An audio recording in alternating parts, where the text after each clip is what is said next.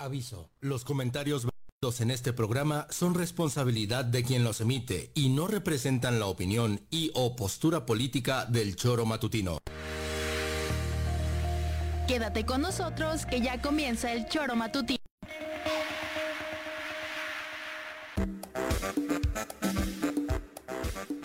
Somos quienes alegramos tus mañanas. Interactúa con nosotros y búscanos en nuestras redes sociales como El Choro Matutino. Sintonízanos desde nuestra página web www.elchoromatutino.com y llámanos a cabina al 777-311-6050. De lunes a viernes, de 7 a 9 de la mañana, por Radio Desafío y también por Irradia FM 103.7. Somos la mejor revista informativa del país. Somos... ¿Qué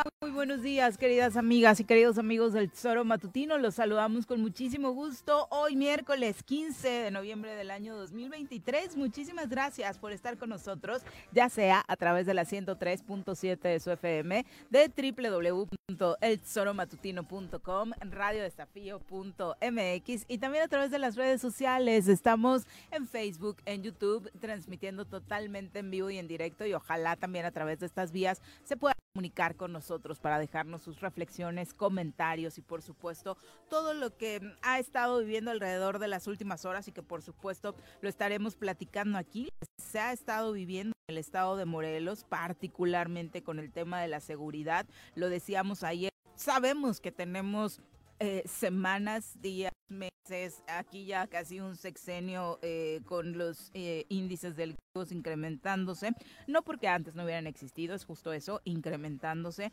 Y ayer fue uno de esos días en los que imagínese usted, pues cobra muchísima más eh, relevancia por todo lo que hemos estado viviendo en las últimas 24 horas. Llegando ayer al programa le platicábamos de este asalto tienda Oxxo, eh, pues, a punta pistola, donde desarman eh, y tirotean. Eh, después aquí mismo en las inmediaciones de donde se genera nuestra transmisión, este doble asesinato, una madre y una hija a las que desafortunadamente les quitaron la vida aquí, eh, muy cerca de donde, le repito, se encuentran las instalaciones del Tesoro Matutino, sumado antes a lo que había sucedido en Zacatepec, a lo que sucedió en Cuautla, a los eh, al incendio de una casa también aquí en Cuernavaca, con mensajes de estos que han estado rondando también de manera fuerte las últimas eh, horas. Y además se suma, por supuesto, a otro intento de asalto ya con disparo de Misco en una tienda Walmart. Y, por supuesto, este anuncio que estuvo circulando y que alertó a muchos ciudadanos en torno a un supuesto toque de queda en ese mismo municipio, que tarde, pero fue desmentido por las autoridades, mientras muchos negocios incluso decidieron o no abrir o cerrar temprano, la ciudadanía en este momento pues estuvo eh, con miedo y, y, mucha expectativa respecto a lo que podría suceder. Mensajes que la ciudadanía termina por creerse por la situación que estamos viviendo, obviamente. Pero bueno, eh, Pepe, ¿cómo te va? Muy buenos días. Hola, ¿qué tal, Viri? Buenos días, buenos días al auditorio. Y es que en eh, recopilando ahí eh, información en esta columna de sombrerazos uh -huh. de eh, este medio de comunicación que maneja Domitilo Evangelista, mencionaba que al cierre de ayer eran siete los ejecutados y al menos cuatro personas heridas con arma de fuego en el estado de Morelos. Con esto recuento que tú realizas, ¿no? Eh, en, la, en la colonia Nopalera fue anoche cuando también ya hubo otra persona herida en el municipio de Zacatepec, justo en las inmediaciones de la Agustín Corvo Díaz y la iglesia de Zacatepec. Un ejecutado se presume que incluso era del cuerpo de seguridad del alcalde José Luis Maya y eh, pues, pues este, evidentemente lo que yo mencionaba ayer eh, ante este hecho, bueno, ayer cuando terminamos esta emisión fue cuando se dio el asesinato de estas dos mujeres, parece ser la madre e hija, una menor de edad, eh, la los indicios iniciales es que fue un ataque directo, no fue un asalto. Que fue la primera Exacto, primero se pensaba que había sido un asalto, pero no.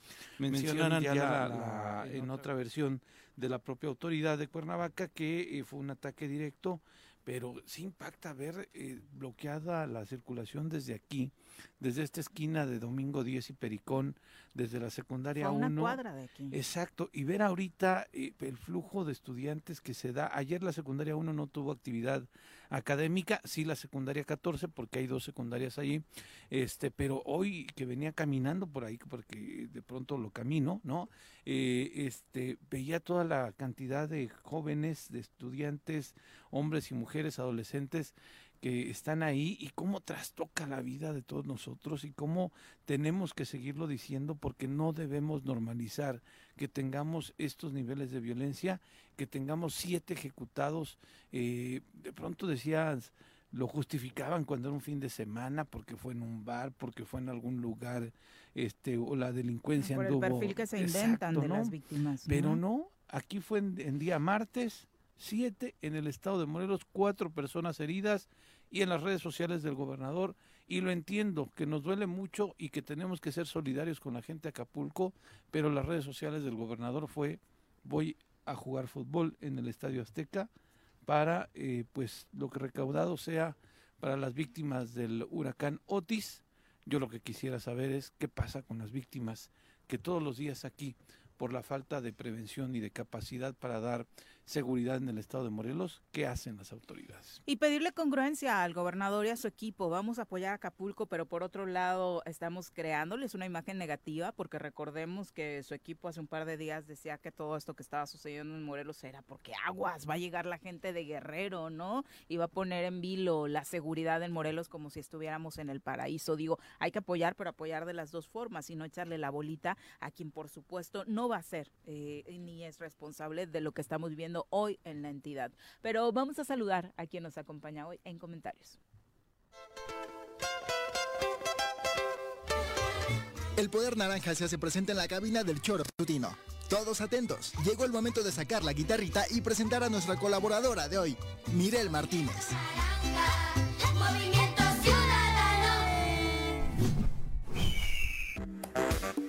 Mirel, ¿cómo te va? Muy buenos días. Buenos días, muy bien. ¿Y a ustedes qué tal? Bueno, bien dentro de lo que cabe, ¿no? Igual les podría decir que indignada, pero la verdad es que ya cuando este tipo de noticias no nos sorprenden, cuando han dejado de sorprendernos qué tanto ha pasado, que nos ha resultado en eso, ¿no?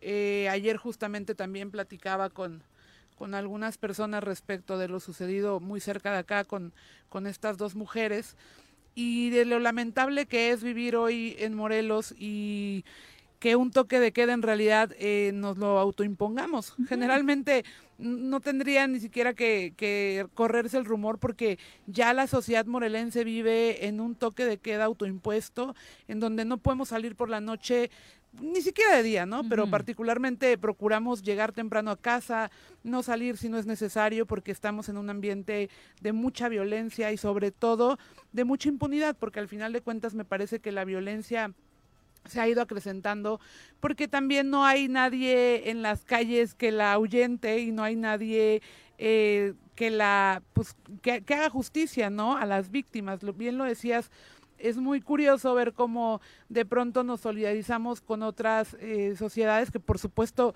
tiene que ser así, pero por otro lado vemos un gobernador completamente ausente que solamente se presenta a eventos en los que sabe que no va a haber eh, mayor problema cuando en realidad lo que tendría que hacer es estar sentado con su gabinete de seguridad generando ya, digo, no sé si sea conveniente a esas alturas, pero generando ya una estrategia que nos permita a las y los morelenses vivir con un poquito más de calma. Ya ni siquiera es la paz que, que queremos recuperar porque la, la vemos cada vez más lejana.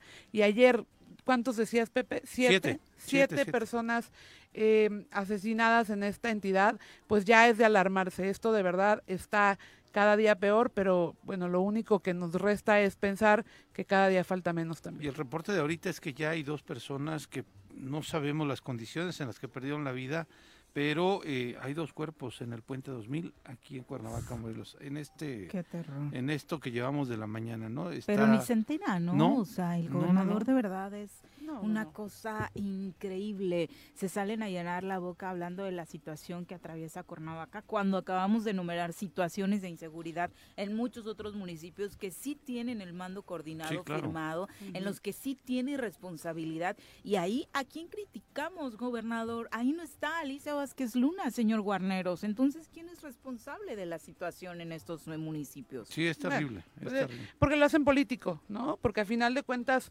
eh, dentro de su ignorancia política, porque hay que decirlo así, el gobernador no tiene ninguna tabla política, pero intenta hacerlo, de pronto todo lo, lo poco que sale de su boca es para generar polémica política y para encrispar más el ambiente que se vive entre instituciones, ¿no? También creo que él ha abonado muchísimo a este clima con sus declaraciones, con esta afrenta que ha tenido con algunas personas, con el Congreso del Estado, con la Fiscalía, etcétera, y más, etcétera, que no ha permitido que se trabaje coordinadamente por algo que creo que tendría que ser la prioridad.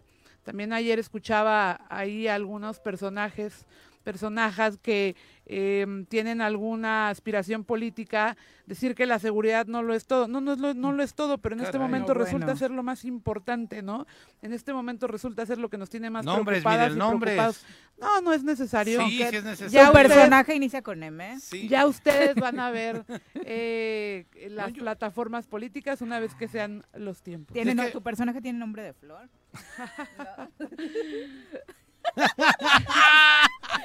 mi, perso- mi personaje pueden ser muchas, muchos y muchas, ¿eh? Porque Sí, no, no, tiene no me parece que sea una sola persona. Creo que más bien le dan la vuelta al tema. Entiendo que también sea un poco de, de miedo, el miedo que eh, naturalmente se tiene ante estas situaciones, pero creo que cuando una uno une tiene alguna aspiración a dirigir algún, alguna sociedad, pues tiene que entrarle esos temas.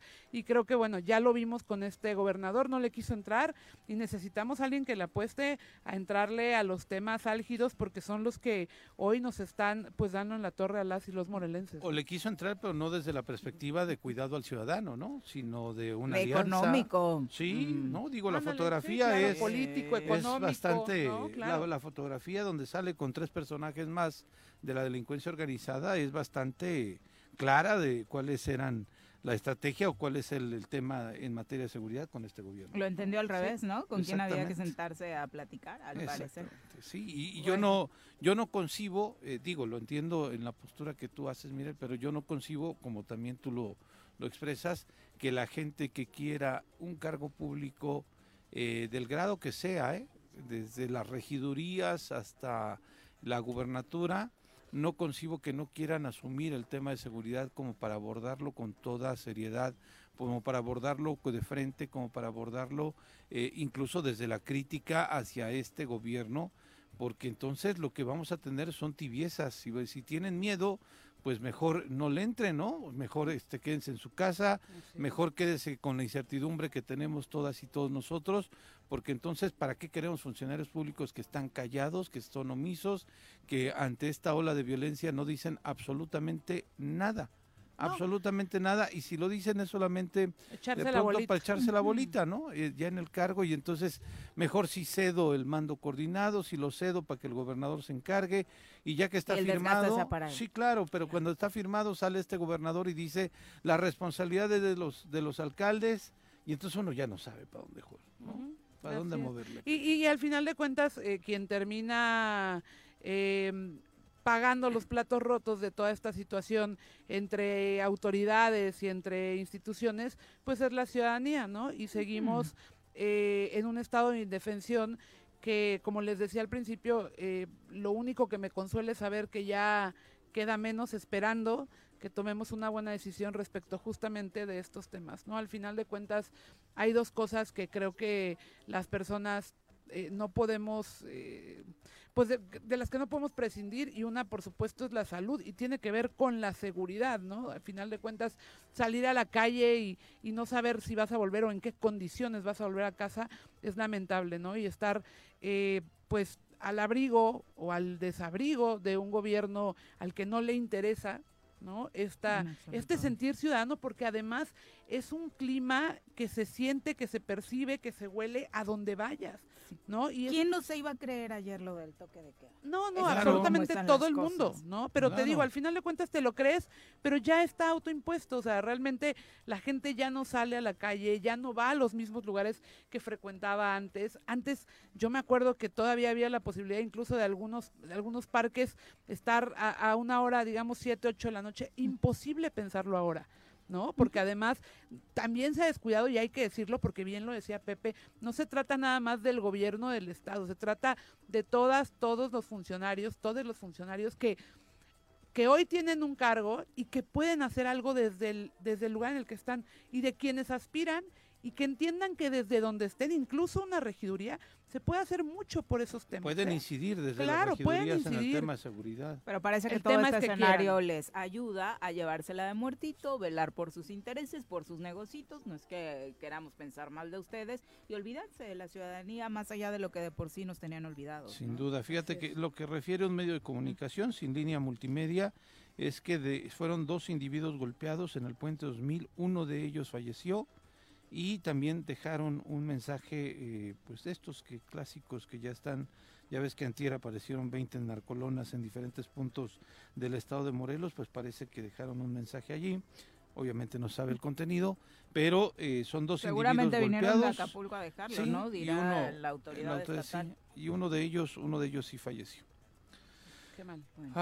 Así iniciamos el día en este recuento de un día ayer, o sea, más atípico de lo que comúnmente tenemos la situación de violencia e inseguridad en Morelos. El reporte era justo ese, que en medio de toda la situación que se había estado generando a raíz de estos mensajes, es que hablar, o sea, creo que no le damos suficiente trascendencia, ¿no? Pero hablar de 20 mensajes dejados en lugares públicos en los últimos días en Morelos, bueno, esos en un solo día, eh, pues te dice dice quién manda realmente, ¿no? claro. ¿Quién, realmente está patrullando nuestras calles? Hay que ponernos a pensar eso, porque creo que también parte importante de que no asomemos las narices eh, a ciertas horas de la noche es porque ojalá fuera la policía, ¿no?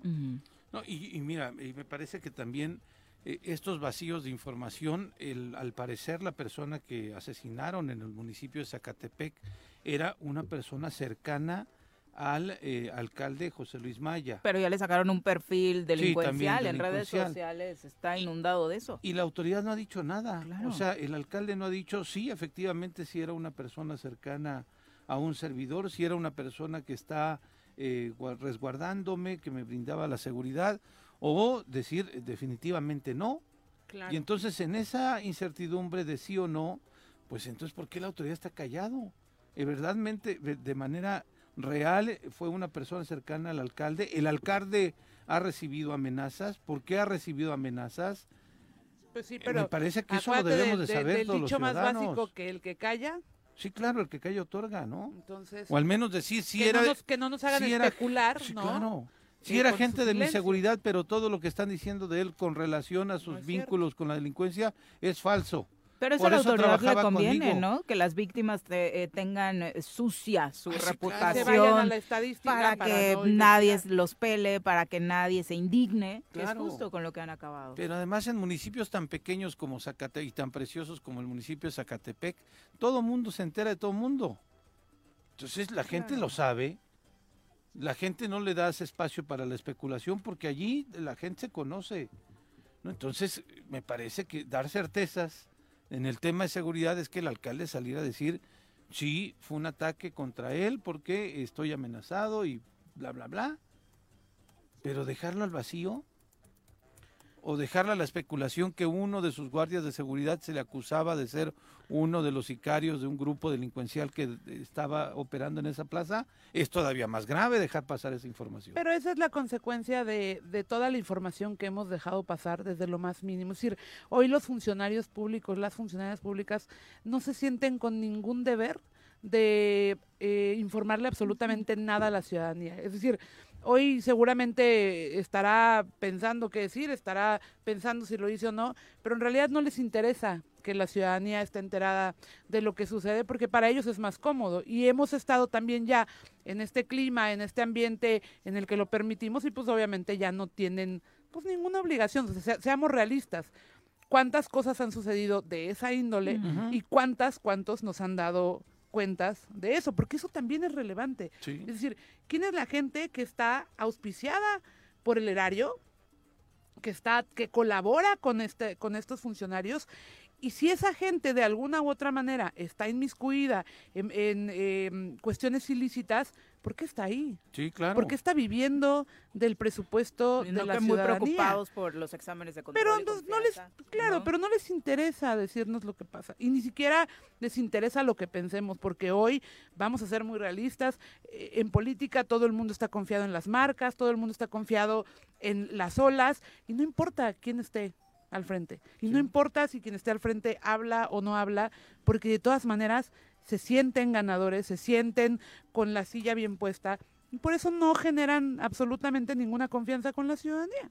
Sí, y, ahorita yo puedo corroborar eh, con lo que mencionaba. Digo, Zacatepec es pequeño y creo que nos conocemos muchos de los que estamos por allá. Sí, sí, sí, mucha gente ya, ¿no? Andaba de chismoso yo ya hace un poco tiempo.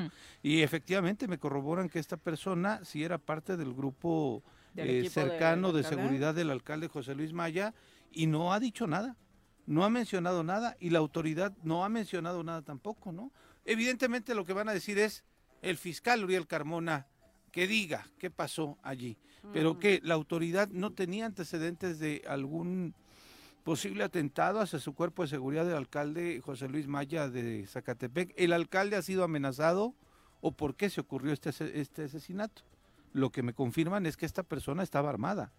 Entonces, no sé si esta persona estaba dentro de la policía del municipio de Zacatepec, ¿no? O sea, alguna y como dice Viri, si realmente, digo, para estar armado tendría que tener algún permiso, alguna situación de estar adherido quizá a un cuerpo policial, ¿no? Y como dice Viri, pues tenía control, tenía sus exámenes de control y confianza. Al menos con el alcalde sí le tenía confianza porque lo tiene cercano, lo tenía cercano, ¿no? Pero en este el sistema de seguridad a nivel nacional, pues no sabemos, ¿no? Insisto, yo no estoy criminalizando a la persona, pero me parece que un ejercicio de transparencia sería que el alcalde, pues, bueno, al menos las condolencias. Sí, absolutamente nada, es alguien de tu equipo, claro. o porque no quieres hablar. Claro. O te vale o estás ocultando algo. Sí, caray. Y cualquiera de las dos cosas terrible. es terrible. Claro, si eres una víctima, qué terror, ¿no? Que la persona eh, que laboralmente te respaldaba, pues no emita ni siquiera eso, unas condolencias. Pero bueno, son las 7 eh, con 23 de la mañana.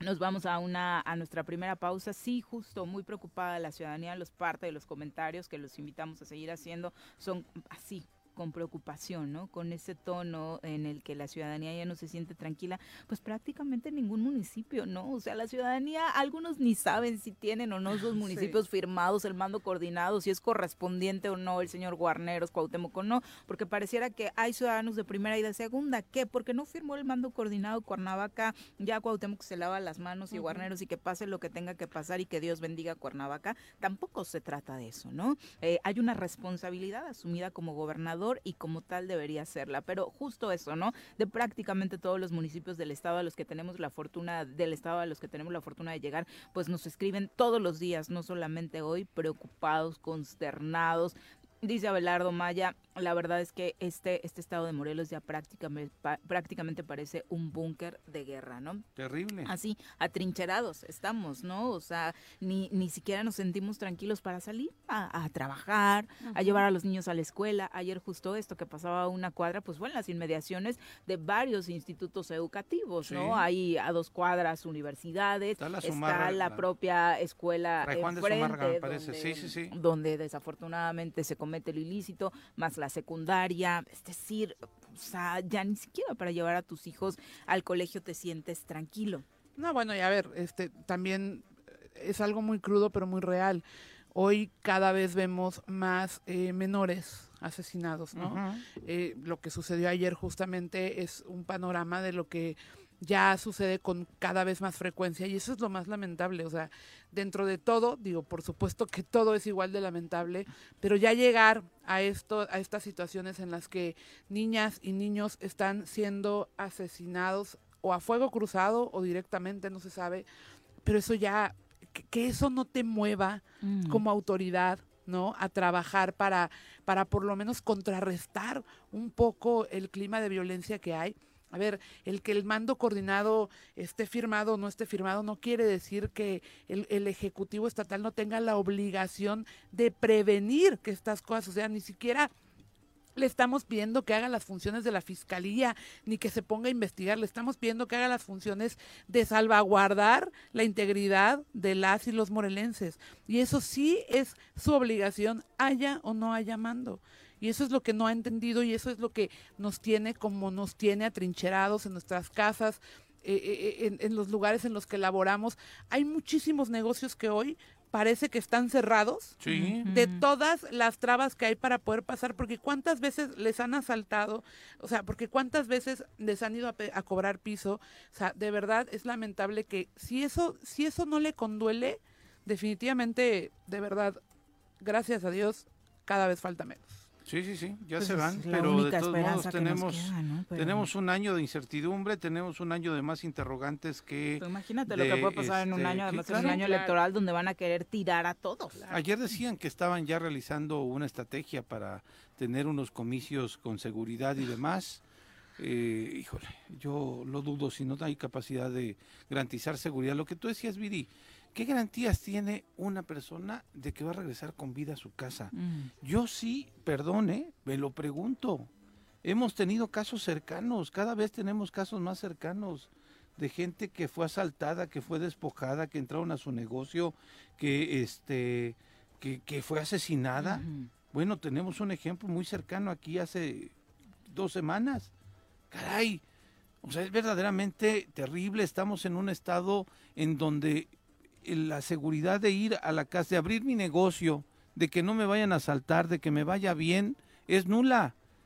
Y tenemos más incertidumbres que certezas en esto, que sí, efectivamente, el fiscal tiene que generar investigación y ese también nivel de impunidad que tenemos es terrible en el estado de Morelos, pero hay alguien que tiene que garantizarnos la prevención, hay alguien que tiene que garantizarnos un estado de bienestar, un estado de paz, y en el estado de bienestar quiere decir tener seguridad, tener certezas.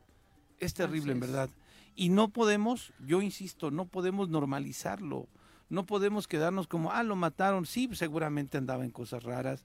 Lo mataron, uy, es que eran las horas de la noche, cómo andaba de parranda en tal lugar.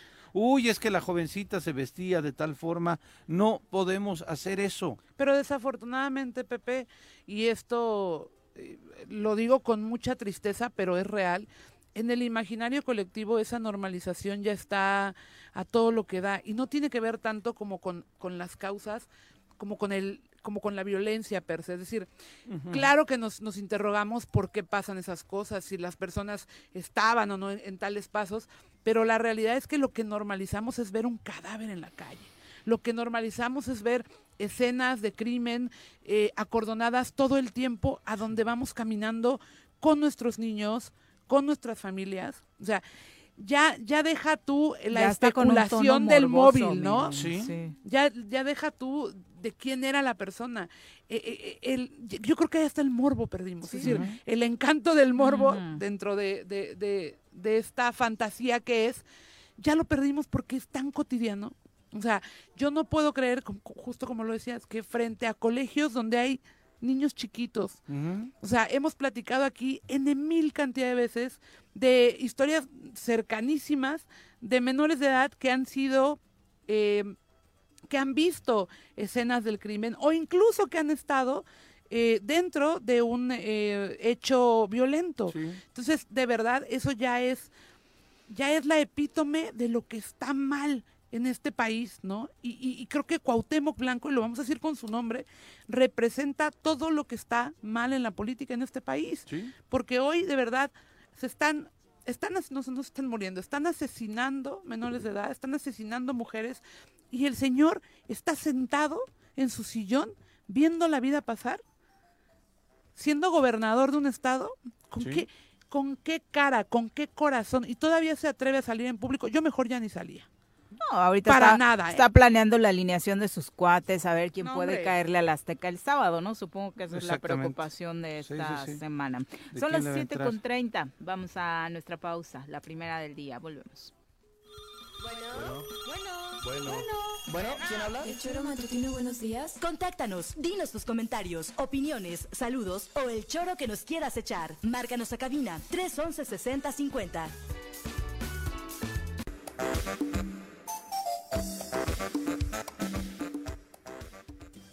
35 de la mañana, gracias por continuar con nosotros. Que, o sea, dice por aquí Adri Martínez que tú al revés, que pones a los colaboradores de naranja y tú color morena, miren. Ah, de veras. De veras. Toda la, semana, pasada, Dunker, Juanji, creo que hasta Paquito Santillán traían sus tonalidades naranja. Pero es que yo no les estoy poniendo la ropa naranja, les estoy poniendo el corazón naranja. Ah. y mi corazón es más naranja que la naranja misma.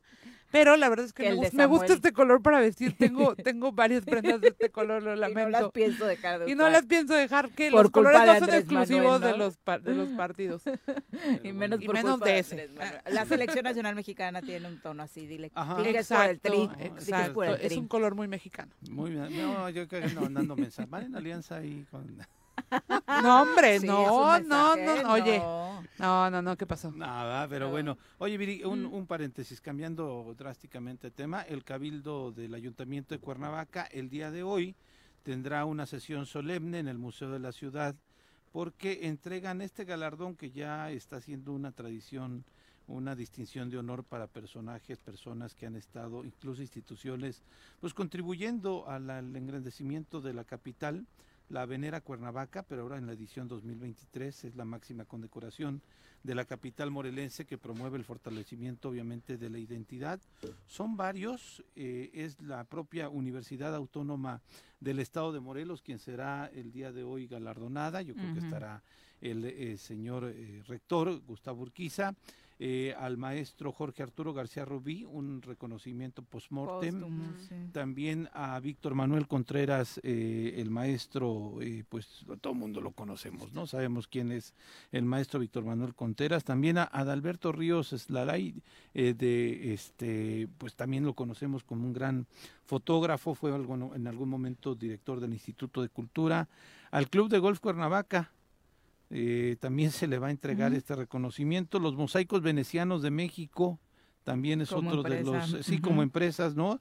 Eh, Raúl Aguilar Aguirre, bailarín y pintor, Carlos Trueba Castañeda, un empresario, eh, las mañanitas van a ser galardonadas, desde luego es un ícono de nuestra ciudad, ¿no? Este, la maestra Magda Torres Gursa es una artista plástica, al notario público Hugo Salgado Castañeda también se le reconocerá, al maestro Israel Vázquez Román, un artista ah, plástico, sí, también, este, Paulo Delgado, un deportista nadador de aguas profundas, me parece que es el que ganó la, medalla, ¿no? Sí. así es. Eh, Cecile Camille Garza de Ave, artista plástica y promotora del arte. La maestra también Georgina Farías Nico, ay, el apellido está está Nicolopoulos, sí, ya sí lo pude decir, no como Badiraguato, el presidente ayer. Gogi Farías es, también es otro, eh, es una escultora y es un reconocimiento post-mortem. Domingo Díaz Valderas, también otro reconocimiento post-mortem, es un rezandero y promotor cultural de Ocotepec. Daniel Peña de la Rosa, deportista de artes marciales, acaba de ganar un campeonato nacional de artes marciales, el, el, Dani, de que por cierto le mando un abrazo a su papá, Salvador Peña, el abuelo, y eh, Guillermo González Camarena y Jorge González Camarena, que también van a ser reconocimiento postmortem hoy en el Ayuntamiento de Cuernavaca. Bueno, no, en el Museo de, la, ciudad. de la Ciudad. A las 11 de la mañana se estará realizando estas eh, pues condecoraciones, la Venera Cuernavaca, que ya es pues, una, tradición, ¿no? Sí, sí, claro. Felicidades. nuestro reconocimiento para estas personas que, por supuesto, engrandecen a nuestra ciudad con su esfuerzo en sus diferentes ámbitos. Oye, nada más para ah, redondearnos. Perdón, me están corrigiendo. Es el jueves a las 11. Ok. Discúlpenme. Gracias por corregirme. Para los que quieran asistir y aparte participar en este reconocimiento que como ciudad me parece que es importante hacerle a estos personajes. Y nos están enviando este comunicado de Zacatepec, si ya hay un ah, posicionamiento. Dice en relación a los hechos registrados durante la madrugada del martes 14 de noviembre, el gobierno municipal de Zacatepec, encabezado por José Luis Maya Torres, informa que por cuanto a la persona privada de la vida en el barrio conocido como La Huerta, se niega que haya formado parte del cuerpo de seguridad pública del municipio y así también negamos que se encontrara ejerciendo funciones como escolta del alcalde, tal y como se dio a conocer en algunas páginas de Facebook. Lamentamos que esa información circule en redes sociales con la intención de mal informar a la población de Zacatepec. A la par, el ayuntamiento condena los hechos ocurridos, reiterando el apoyo a las autoridades correspondientes que realicen investigaciones para el establecimiento de los hechos. ¿no? Pues no pues trabajaba ahí, es la versión oficial. Tenemos otros datos, en fin. Pero vaya, que, que haya que un posicionamiento del ayuntamiento, se agradece. Sin duda. Son las 7 con 40 de la mañana. Atendamos ahora asuntos relacionados con la máxima casa de estudios, la UAM. Ya nos acompaña a través de la línea telefónica la doctora Graciela Quiñones, directora de la Facultad de Derecho de la máxima casa de estudios. Muy buenos días, Graciela. ¿Cómo están, Iri y Liz, Pepe, Maribel? Muy, muy buenos días. Pues ya aquí lista para iniciar las actividades de este día miércoles saludando a todo tu auditorio. Qué gusto, gracias por el espacio. Al contrario, interesados en conocer eh, lo que está sucediendo y que nos preocupa alrededor de esta elección de la próxima rectora de la universidad. Habíamos hablado y aplaudido de lo tersa que había sido, por supuesto, esta eh, disputa por el cargo, que la verdad es que desde antes de la terna y ahora con la terna, los contendientes y las contendientes ahora habían estado pues manejando un discurso bastante propositivo, las tres eh, candidatas enarbolando la cultura de paz dentro de la universidad, una cultura de paz que pues obviamente tendría que ser replicada por todos los integrantes de la UAM, particularmente compártela al auditorio, cuál es la versión que tiene de esta situación, de esta contienda eh, la Facultad de Derecho.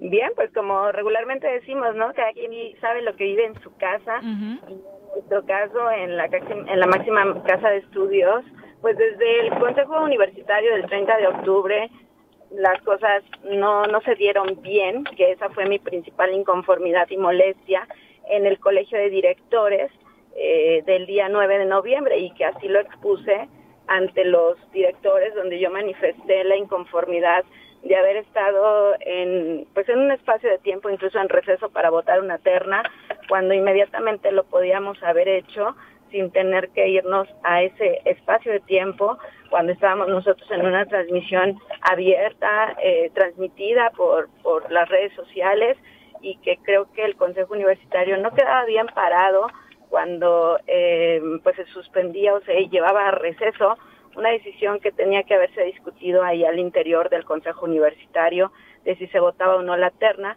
con, las con los diferentes puntos de vista que nosotros teníamos. Yo celebro que sean tres mujeres, lo dije ayer, lo repito hoy, tres mujeres brillantes. Lástima lo que está sucediendo atrás, lo que está empañando pues este este proceso porque no debería de ser así, porque creo que la mayoría de las candidatas está hacia una una elección, pues obviamente limpia, que nos integre a todos y de unidad. Y en esa unidad precisamente es que yo lo manifiesto, que a mí me hubiese gustado que se hubiese manejado desde la terna tanto un voto cerrado como en este caso atendiendo a los principios universales de, del voto, de una democracia, de un voto libre y secreto, donde no pueda prestarse a ningún tipo de coacción, porque siempre el voto a mano alzada llevará una coacción implícita, lleva parte de, ver por quién estoy votando, con quién quedó bien, con, con quién no quedó bien, ¿no? Y, y en la invitación a un voto a mano alzada, en mi punto particular, yo lo expuse, dije no estoy de acuerdo. Cuando yo dije no estoy de acuerdo, afortunadamente más voces se levantaron y, y más voces dijeron, claro, o sea, eh, no estamos de acuerdo porque nuestro voto debería de ser secreto. Debemos de proteger también a nuestros eh, estudiantes de nivel medio superior, quienes son menores de edad. Entonces, eh, es una parte en la que nosotros tenemos que cuidar un proceso, un proceso en la que una universidad salga limpia. Esto no es con o en contra de alguna de las candidatas, esto es simplemente por la legalidad de un proceso que no se vea realmente enturbiado por ningún tipo de coacción y así lo hablé y desafortunadamente pues el manifestarlo ese día en el colegio de directores derivó de acciones, no solamente eh, bueno, en un principio más bien, en contra de mis compañeros consejeros universitarios, en los que se dieron distintos mensajes de amedrentación, de coaccionarlos, incluso de la amenaza de que iban a perder sus plazas, eh, que no iban a poder jubilarse, ¿no? Eh, si no llevaban la voz de un voto abierto al día del Consejo Universitario, si estaban a mi favor. Eh, situación que yo lo veo realmente pues alarmante porque ya nos habla entonces de una coacción dentro del proceso. ¿Esta coacción por parte de quién? Eh, el grupo que, que, frontalmente el día del colegio de directores se mostró en contra mí fue el, eh, fue el grupo identificado pues obviamente con el sindicato y yo hasta lo dije, yo creí que yo era parte de ese sindicato y no creí que expresar un punto de opinión este pues fuera a decir estás a mi favor o estás en contra, cuando no debería de ser así porque somos universitarios. Y yo sí me siento indignada porque después de esto eh, lo manifesté ahí abiertamente. Alguno de los directores incluso me dijo, eh, no tienes miedo de que te quiten tu dirección por haber alzado la voz. Y yo dije, a ver, ¿por qué tendría que pasar esto?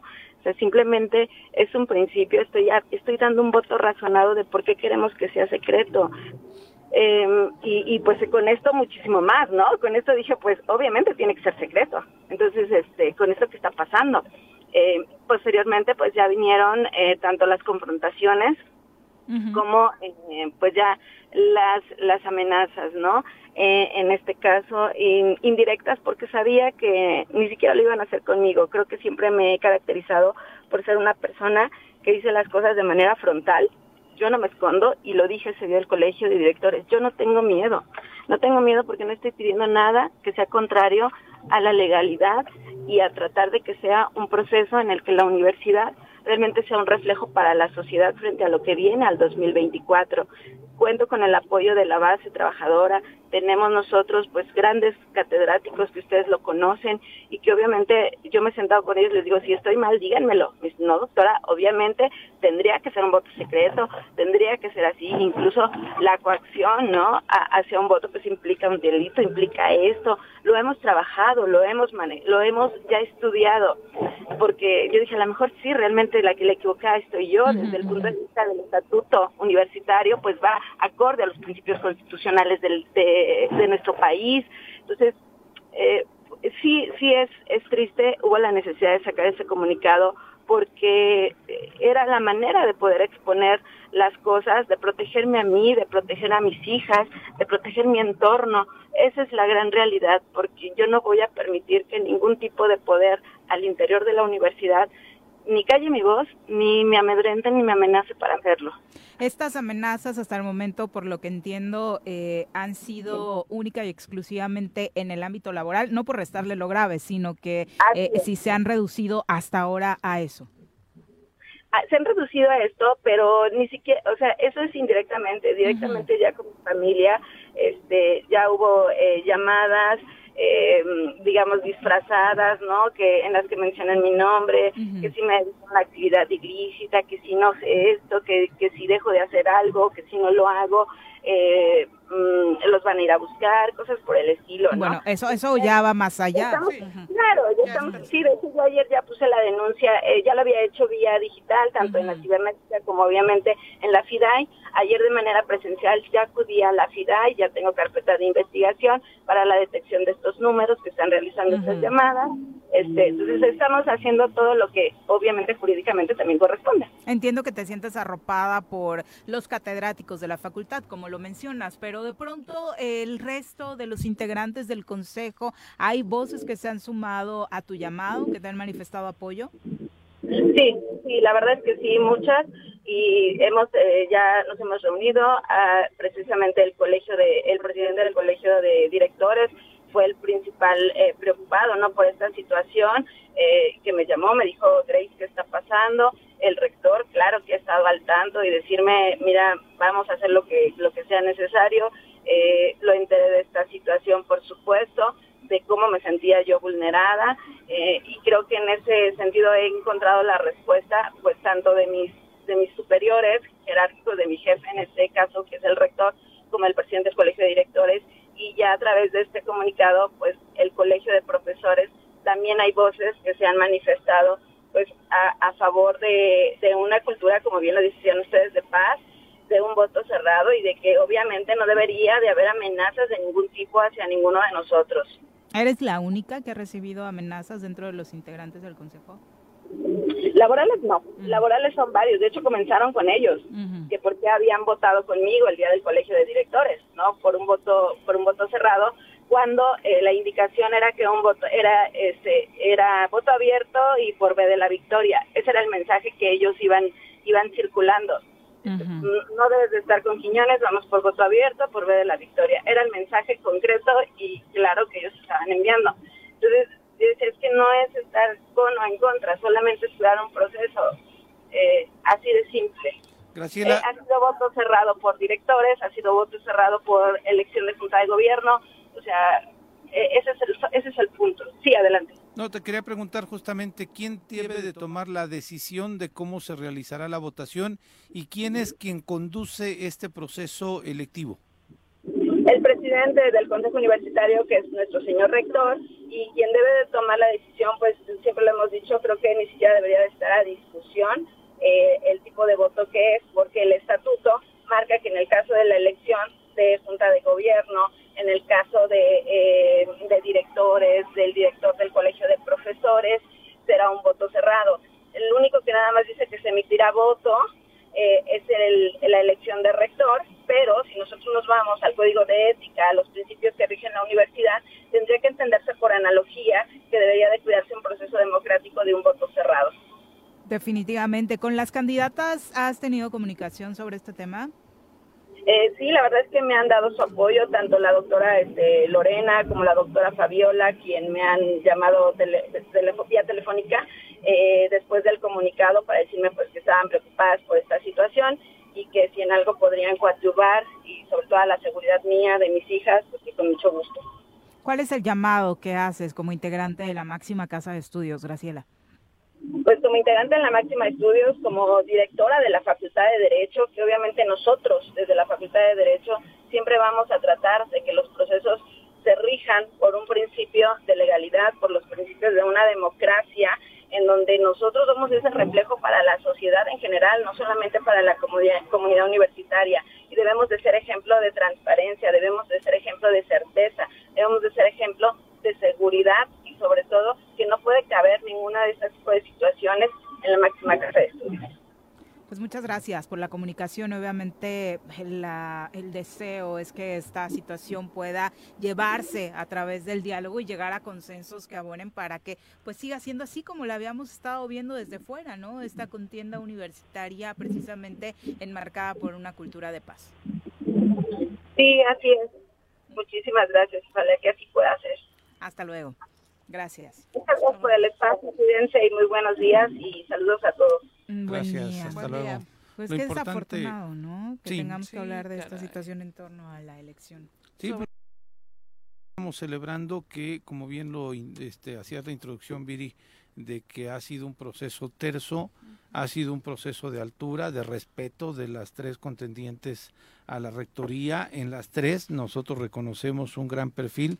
Hoy Morelos rinde cuentas, este, por cierto, publica en sus eh, redes sociales cuál es el perfil académico de cada una de las eh, aspirantes a la rectoría. La mayoría tiene más de 20, bueno, de las tres, tiene más de 20 años eh, trabajando, formándose, estando al frente de distintas eh, pues responsabilidades dentro de la Universidad del Estado y lo que menos se querría sería manchar este proceso que va a ser histórico porque va a ser por primera vez eh, pues eh, una, terna de, mujeres, una mujer la que va a ser electa evidentemente y este pues eh, pues vámonos a voto cerrado, vámonos a, a transparentar el proceso, digo, y dentro de transparentar el proceso es que el voto tiene que ser libre y secreto, este, en todos lados. Fue una conquista que nos costó muchísimo tiempo tenerla como mexicanos en nuestra democracia y este, ojalá haya acuerdos en la universidad, ojalá escuchen la voz de la propia eh, doctora Graciela de, de, la, de la dirección de la Facultad de Derecho para que pues sea un proceso completamente legítimo y no haya dudas en ninguno de los sentidos y no se preste especulaciones. Sí, porque además se mancha un proceso que, como bien lo dijiste, eh, quienes lo estamos viendo desde afuera lo vemos terso, lo vemos... Eh, pues hasta cierto punto prometedor, ¿no? Esta, esta terna de mujeres y de pronto escuchar que al interior hay un desgaste significativo respecto de la vida democrática, además de una institución pues tan emblemática para todas y todos los morelenses, pues sí es, eh, resta un poquito de esperanza, ¿no? Respecto de muchas otras cosas y ojalá que el proceso efectivamente se cumpla em, conforme a la legalidad y sobre todo, justamente como lo decía la directora, pues un poco para salvaguardar la integridad de quienes hoy eh, tienen esta decisión en sus manos, ¿no? Finalmente, eh, lo sabemos bien, la rectoría de una universidad y sobre todo una universidad como la UAM, pues es un asunto muy relevante, ¿no? Y creo que también eh, se presta a que la política interna pueda irse ensuciando y creo que todo tiene que estar, estar basado en la legalidad y me parece que lo que están pidiendo no es nada más justo, sino legitima, a final de cuentas, esta elección que, insisto, de afuera se ve tersa y que ojalá de adentro pueda despresurizarse para que puedan pues llevarla a cabalidad y a final de cuentas pues resulte electa quien le convenga más a las y los estudiantes de la universidad. Sin duda, sin duda. 7 con 56 de la mañana, vamos a pausa, volvemos. Bueno. Bueno. ¿quién habla? El Choro Matutino, buenos días. Contáctanos, dinos tus comentarios, opiniones, saludos o el choro que nos quieras echar. Márcanos a cabina 311 6050. Súbale por Juárez, Calvario, atravieso Avenida Morelos. Eh, sí, sí se va recorriendo, por favor. Por favor, pero rapidito que ya va a empezar el choro.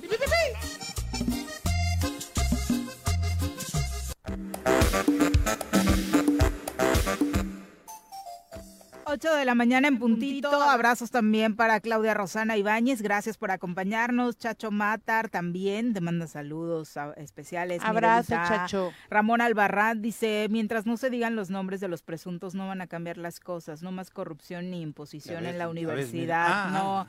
Hablaba de la universidad. Digo, mencionó al grupo del sindicato. Lo dijo claramente, ¿no? Sí, sí, sí, Lo dijo claramente.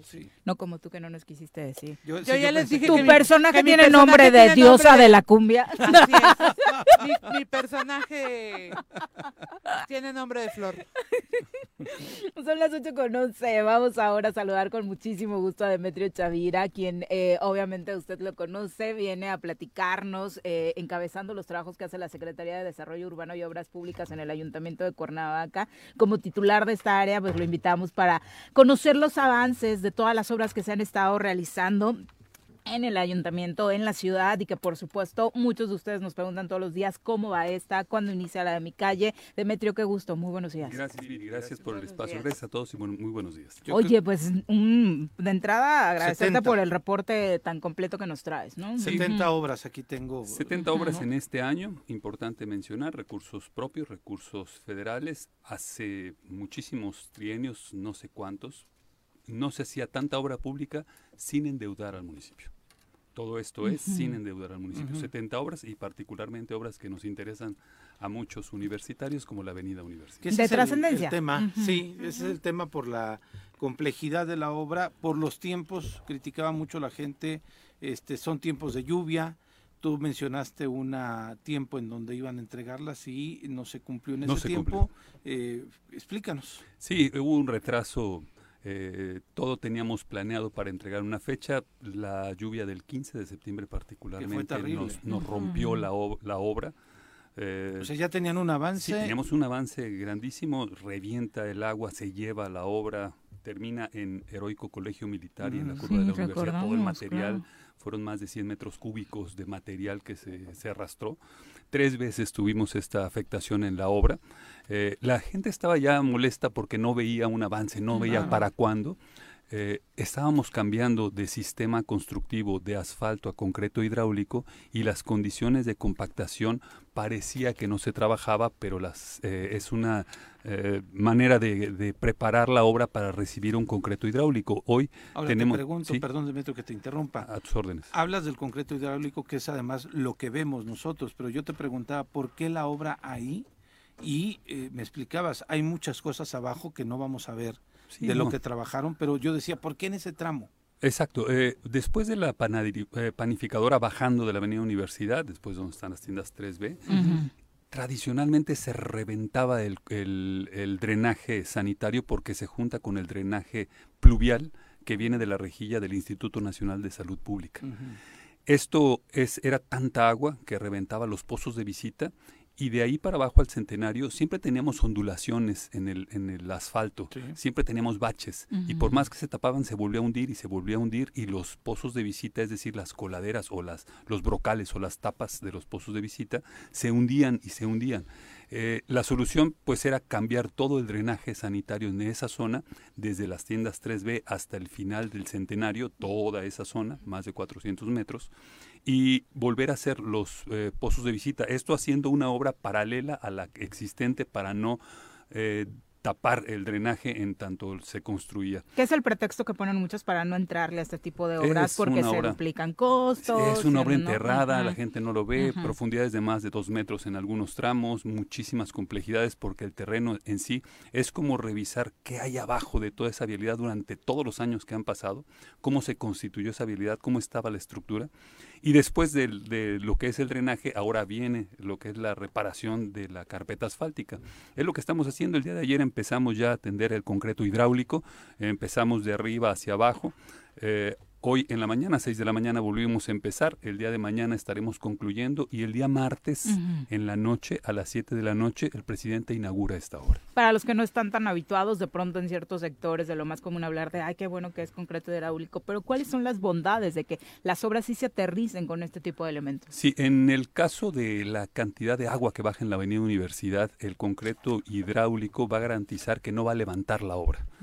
Esto es importante porque la Avenida Universidad en este tramo, bueno, toda la Avenida Universidad, nunca ha tenido concreto hidráulico, nunca se había considerado como una opción. Siempre había sido eh, asfalto. Lo que hoy estamos haciendo es por primera vez metiendo una capa de 15 centímetros de concreto hidráulico con la base necesaria y el filtro necesario para garantizar la dureza y la estabilidad de, la vialidad. El martes se inaugura que cuántos, eh, cuánto abarca el tramo, cuéntanos cómo se eh, entrega Después la obra. vamos a, ahora a pensar la Avenida Universidad de abajo hacia arriba, después del Oxo en la primera curva, tenemos un tope, a partir de ese tope es eh, asfalto lo que pusimos, eh, recorremos en asfalto hasta el centenario, empezando en la primera entrada del centenario empieza el concreto hidráulico, termina hasta las tiendas 3B el concreto hidráulico, continuamos con asfalto hasta la rejilla del Instituto Nacional de Salud Pública. Toda esta obra el martes ya la inauguramos. Bajo este argumento obviamente es el compromiso, que es una obra que no estará presentando estas afectaciones de reventarse en cada temporada de lluvia. Sí, claro, es eh, la instrucción del presidente municipal José Luis Urios y del Cabildo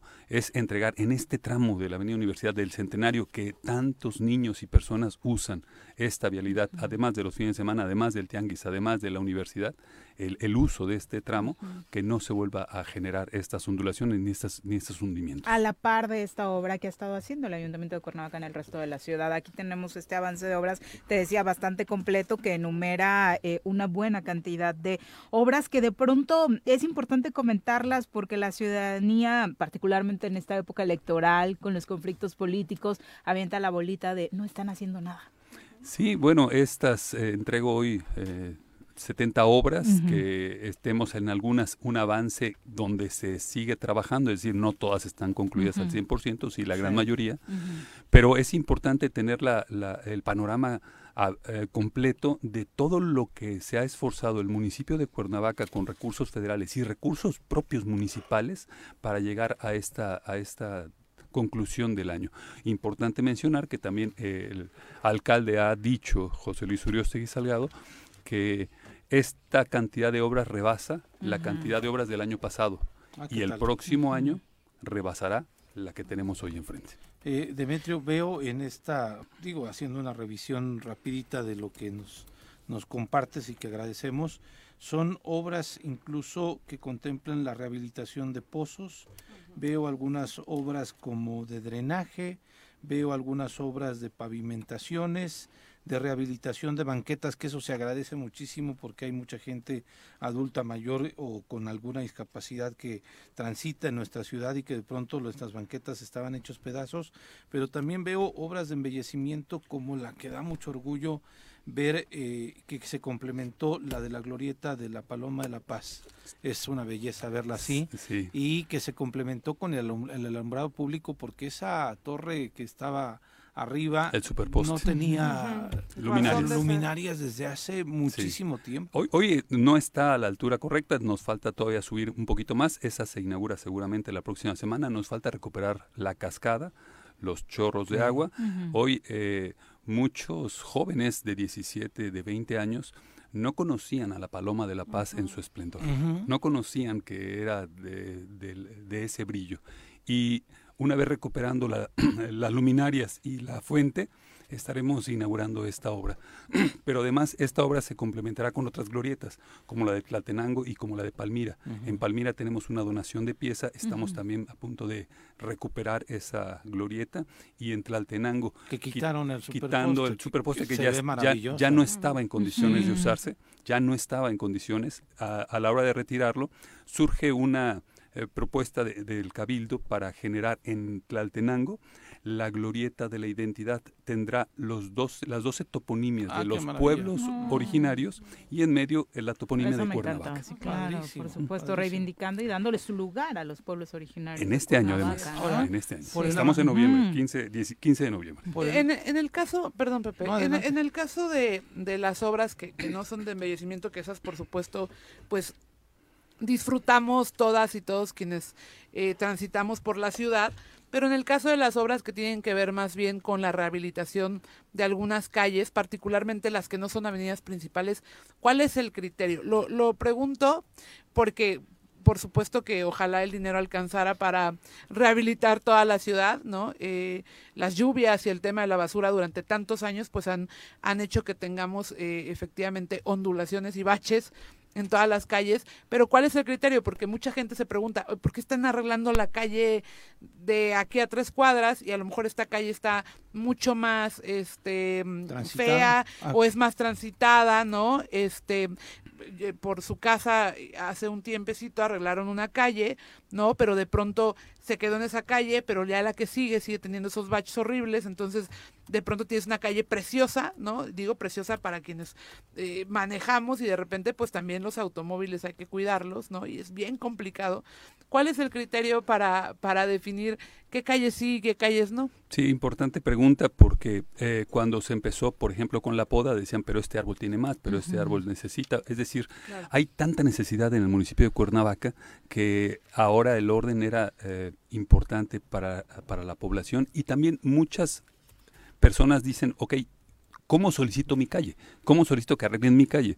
Ya entiendo que las vialidades primarias, secundarias tienen ya una atención, pero en mi calle ya no son baches, son mm, casi que socavones, cráteres. Entonces, esto todo se solicita a través de Copla de Mun. Copla de Mun se presenta al Cabildo y es el Copla de Mun quien vota y el Cabildo quien autoriza un programa anual de obra pública. La Secretaría de Desarrollo Urbano y Obras Públicas no es quien define las obras Es Eh, solo Copla de las Mun a través, exactamente, a través del Cabildo. Es decir, los regidores, el presidente municipal y el mismo Copla de Mun. ¿Y puede una ciudadana, un ciudadano promedio ll- llegar con su petición a Copla de Mun para que se inscriba en el siguiente año de obras? Sí, evidentemente el presupuesto no alcanza para todas Claro, las obras. claro. El año pasado se tuvo más de 1.500 solicitudes. De esas se pasa a diferentes criterios. Uno de ellos, por ejemplo, es en el recurso federal, que se pueda atender el recurso en las zonas de atención prioritaria que marca Coneval. No podemos meter el recurso federal en cualquier colonia. Por eso también se tiene que eh, ir pasando los procesos para determinar este programa anual de obra. Lo, lo padre de esta ahora eh, nivel de discusión es por qué esta calle sí, por qué esta calle no, cuando antes era... ¿Por, ¿Por qué qué ninguna? ninguna? Sí, claro. Sí, 100%. claro.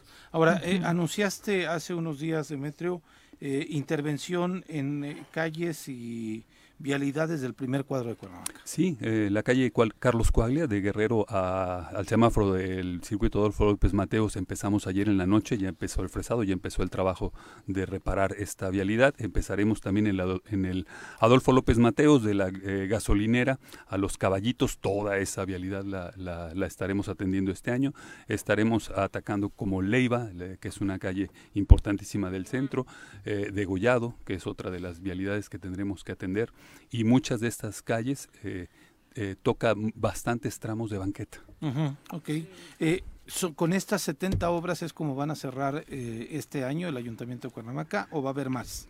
Estamos cerrando Digo, ya ya, queda con estas nada. obras, pero recordemos que hay un recurso de 55 millones del Congreso del Estado que está por definirse para el municipio de Cuernavaca en relación a obras tan importantes como Boulevard Juárez, como Tres Cruces, como San Fernando. Es decir, hay, hay todavía vialidades que estamos esperando. Evidentemente el tiempo no nos da, pero si se etiquetan, podríamos realizarlo en los primeros meses. O se podrían recuperar para el siguiente año. Sí, quizá, y también hablar que nos queda prácticamente un mes y medio para terminar este año y empezamos con las obras 2024 que son por lo menos otras 70 obras. Ok, pues este, digo, como decías, la- todavía muchos nos dejamos, to- todavía decimos falta mucho en Cuernavaca, este, la teníamos hechos pedazos, este, hay muchas calles que circulamos, evidentemente los que aquí habitamos y la gente que al menos viene de fuera, pues está empezando a ver otro rostro de la ciudad y eh, pues ese es el reto, ¿no? Ese es el reto, ojalá y, y con este impulso del presidente José Luis Uriostegui y del Cabildo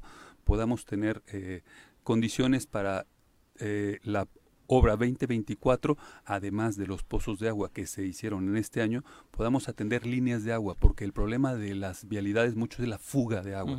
Y las fugas se atienden porque ya es un sistema viejísimo, que con el mismo paso de los vehículos se fractura. Necesitamos cambiar líneas de agua y el presidente municipal el próximo año dará impulso a esto. Desde luego que es palpable es ver, verlas así como nos haces favor de traer le- el avance físico con Nos van a decir barberos. Sí, claro, seguro. Pero este, de pronto también a, a la gente de gobierno le gusta decir cifras. ¿Cuál es la cantidad que ha invertido ci- de qué Cuernavaca dice cifras? En estas cifras. Sí, sí. En más o menos de cuánta es la cantidad que ha invertido Cuernavaca en estas eh, al menos 70 obras que nos estás presentando, algunas por iniciar, ¿no? La Eh, única cifra fue, pero- tuve siete y me faltan Exacta- cuatro. Bien, son, sí. de esas son 51 obras, 51 de 91.3 millones del FAISMUN, que es recurso federal, 33 obras de recursos propios que suman 46.5 millones. Hasta ahorita llevábamos 5 obras de un 1.7 millones de los diputados, sumando esto prácticamente 140 millones de pesos en este año. Una buena inversión. Para los que están circulando hoy por la ciudad, ¿en qué zonas entonces están trabajando actualmente? Ahorita en el centro Te de la ciudad decía, de noche. ahorita, por ejemplo, me topé con ya la maquinaria en Carlos Coaglia, creí que iniciaban hoy, ya iniciaron anoche. Ya empezamos anoche. Eh, tenemos ¿En el día puede circular por ahí? Sí, sí, sí, en el día estamos tra- haciendo trabajos de noche. Eh, ¿Esa, tenemos... esa no se va a cerrar? No, Ah. estamos haciendo trabajos de noche para evitar eh, cierres de día. Para pero decirle a mi chofer que pueda seguir circulando por ahí. para allá. hay una, hay ¿Se una, paniqueó? ¿No quiso entrarle? Creímos que ya estaba cerrada. Ah, porque hay, estaba hay una obra que, necesita mucho atención de nuestra parte, que es a- en plan de Ayala, enfrente del IMSS. Tenemos una Ah, línea de sí, agua y ese sí, crea un problema de tráfico. Eh, estamos atendiendo para terminar esa obra lo más ¿Todavía no antes posible. No, esta línea Pensé es, esa línea todavía falta pasar por abajo del Paso Express, falta Ah, todavía bastante línea hasta la CFE vamos a llegar porque esta es una línea de agua para la satélite. Porque lo sí, que, lo, que, terminaron ya fue la primera etapa. Sí, sí, sí, vamos avanzando. Lo que sí se agradece es no ver eh, el chapopote y la piedrita como antes, ¿no? Por todos lados.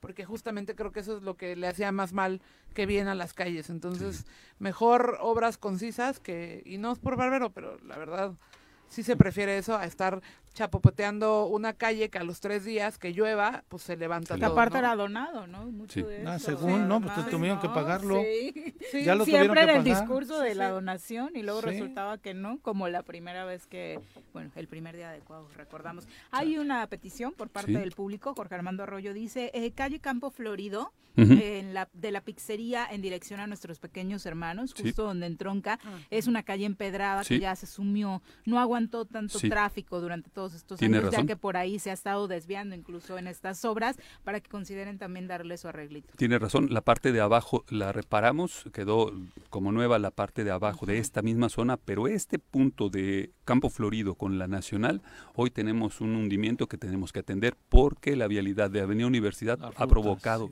esta, No soportó el tráfico. Como no soportó el tráfico y sí lo tenemos que... Tiene razón la persona que lo comentó. Perfecto. Muchas gracias. Gracias, saludo a Juanjo. Que se recupere. Gracias. Son las 8 con 18. Vamos a pausa. Volvemos. Bueno, bueno, bueno, bueno. ¿quién habla? El choro matutino, buenos días. Contáctanos, dinos tus comentarios, opiniones, saludos o el choro que nos quieras echar. Márcanos a cabina 311 6050. Súbale por Juárez, Calvario, atravieso Avenida Morelos. Eh, sí, sí se va recorriendo, por favor. Por favor, pero rapidito que ya va a empezar el choro. Thank you.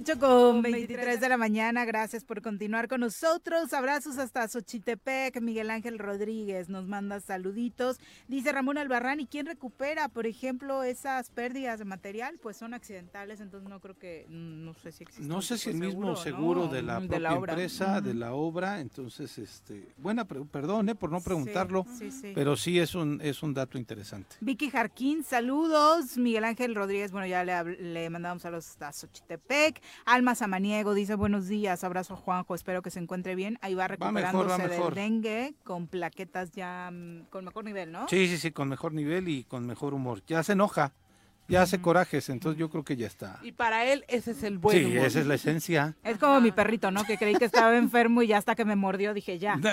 Ya, ya está bien. Eh, Ser Luke dice, en punto es, eh, el punto de la seguridad es que estamos muy mal. El gobierno estatal no hace nada, no existe, pero el gobierno federal tampoco nos está ayudando en esa materia. Completamente. Vero García, saludos, abrazos, querida Vero. A ver qué día regresas ahora con todo este asunto del terrible asesinato de Le Magistrade, sea, Baena, uno de los puntos, seguramente muchos considerarán el de menor importancia, pero sí por supuesto, una señal de respeto a su memoria es el uso del lenguaje incluyente. Claro, no, no, no. Entonces, espero que es experta en este sentido. Ojalá nos puedas acompañar de nuevo para platicarnos de la importancia de estos temas. Ayer me encantó ver un tuit eh, de una diputada, además, que se estaba quejando, ¿no? De que exigía, aparte se la pasó escribiéndole a mucha gente en Twitter de no es la magistrada, es el magistrado. y alguien le contesta de perdón, diputado es que usted es un retrógrada y ella no soy el diputado, soy la diputada y así, de verdad que una letra es importante. Claro, no, pero, además, Bien. no, me pareció correctísima esa interpretación. Además ayer las redes sociales justamente plagadas de este discurso que de pronto, perdón lo que voy a decir, pero luego no sabemos ni escribir bien, ¿no? Y ya queremos eh, defender eh, la lengua y el uso correcto de la lengua española a mí me parece que, que están más preocupados por lo que implica eh, socialmente e ideológicamente que por el lenguaje per se. Yo creo que hay que cambiar un chip mm, eh, muy, muy, muy, muy grande en la sociedad porque de verdad que no puede ser que nos moleste más la utilización de este tipo de lenguaje que lo que sucedió con Le Magistrade. Y le vamos a decirle Magistrade porque se asumía así porque hay muchas personas que se identifican con esa misma asunción eh, de su identidad, de su expresión, y creo que lo más importante es empezar a respetar lo que las personas eh, o como las personas quieren ser tratadas. No me parece que a nadie le haga daño el cómo pida yo que se expresen de mí, si yo me considero binaria o no binaria, o si alguien se considera una persona no binaria, entonces hay que respetar. Yo no creo que todo lo que sucedió ayer en redes sociales no sea discurso de odio. Recuerden que cada palabra que decimos permea en el imaginario colectivo y hoy los crímenes de odio siguen sucediendo. Y en ese sentido, quiero decirles que el día de hoy, si me permiten dar este pequeño comercial, aprovechando, el día de hoy todavía vamos a seguir con eh, esta exigencia de justicia por las vidas de Ociel y de Dorian. Hay otra concentración. Sí, hoy a las 10 de la mañana se va a llevar a cabo una conferencia de prensa. Esta es una información que me pasa nuestro compañero, por supuesto, Isidro Añorbe. activista que conocemos, hoy a las 10 de la mañana en la explanada del Zócalo para demostrar que pues más que nunca la comunidad estamos unidas, ¿no? Y que bueno, no se nos haga costumbre los crímenes de odio, que exijamos justicia sí para Ociel Baena, sí para Dorian, pero también para muchas, muchos y muchas que en el anonimato han sido asesinadas, asesinados y asesinades por el simple hecho de ser quienes son.